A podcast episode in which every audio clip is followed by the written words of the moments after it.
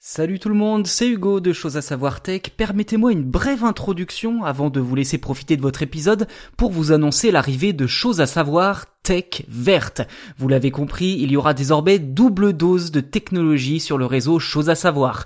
Concrètement, cela signifie que les épisodes technologiques liés à la préservation de l'environnement et à l'écologie seront désormais traités dans leur propre podcast et à la même fréquence que Chose à savoir tech, soit 5 épisodes par semaine. Tech verte est disponible dès maintenant, alors n'hésitez pas à aller l'écouter juste après cet épisode.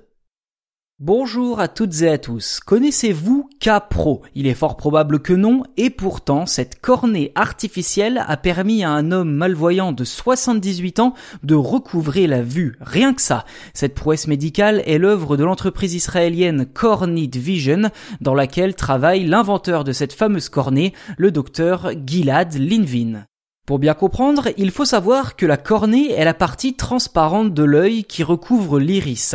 Si un individu se blesse à l'œil et que sa cornée est endommagée, alors ce dernier risque la cécité, de devenir aveugle. La plupart du temps, les problèmes de cornée se soignent par une greffe. Ceci dit, de nombreux pays comme la France manquent cruellement de greffons. D'après les estimations de la communauté médicale, il existe une pénurie mondiale de greffons avec seulement une seule cornée disponible pour 70 patients en attente.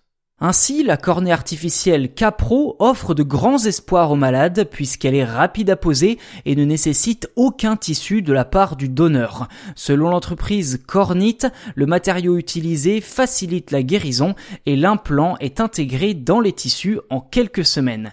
Le premier essai sur ce patient de 78 ans est en effet très concluant puisque le septuagénaire a immédiatement retrouvé la vue dès que ses bandages lui ont été retirés.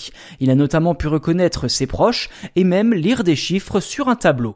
Si cette innovation médicale se veut la plus accessible possible, l'entreprise explique qu'il s'agit surtout d'une alternative crédible pour les patients n'étant pas en mesure de recevoir de greffes classiques et d'une seconde chance pour ceux dont l'opération a déjà échoué. Voilà pour cet épisode assez spécial d'un septuagénaire ayant retrouvé la vue grâce à une cornée artificielle. Si ce n'est pas déjà fait, je vous invite à vous abonner au podcast sur votre plateforme d'écoute préférée, comme ça vous ne raterez aucun nouvel épisode au moment de sa sortie. N'hésitez pas non plus à nous envoyer un petit message afin de nous faire part de vos idées de sujets à traiter dans les prochains épisodes.